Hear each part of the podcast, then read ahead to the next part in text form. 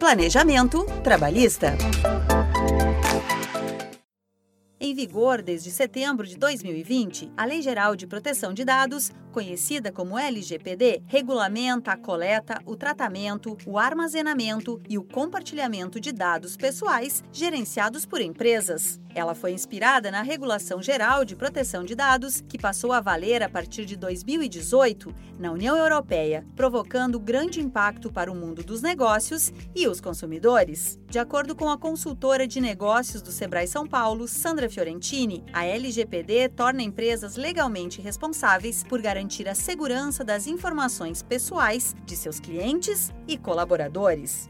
Quando entra no meu estabelecimento, eu faço o cadastro. No momento que eu estou fazendo o cadastro, né, eu estou pegando dados que são pessoais. Então, eu pego o nome completo, eu pego o CPF, eu pego o telefone, alguns pegam o RG, outros pegam a profissão, outros pegam o e-mail, outros pegam as redes sociais, o WhatsApp.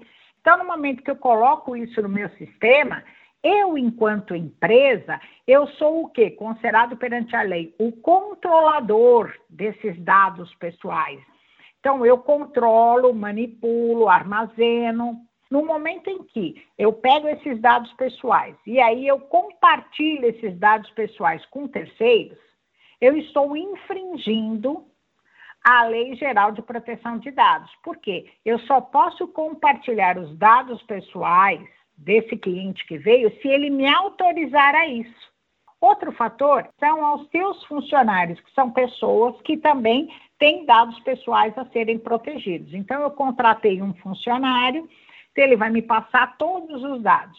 No momento que eu compartilho esses dados com o sistema de saúde que eu tenho, estou compartilhando esses dados pessoais com terceiros. Eu tenho autorização para isso? Muitas vezes não, que isso não está implícito né, no próprio contrato de trabalho dos colaboradores, dos funcionários. A especialista do Sebrae São Paulo, Sandra Fiorentini, orienta que o caminho mais indicado para evitar futuros problemas jurídicos é rever todas as formas de coletas de dados utilizadas pela empresa. Antes de eu pedir dados, eu devo me perguntar e rever todos os meus documentos internos, meus cadastros.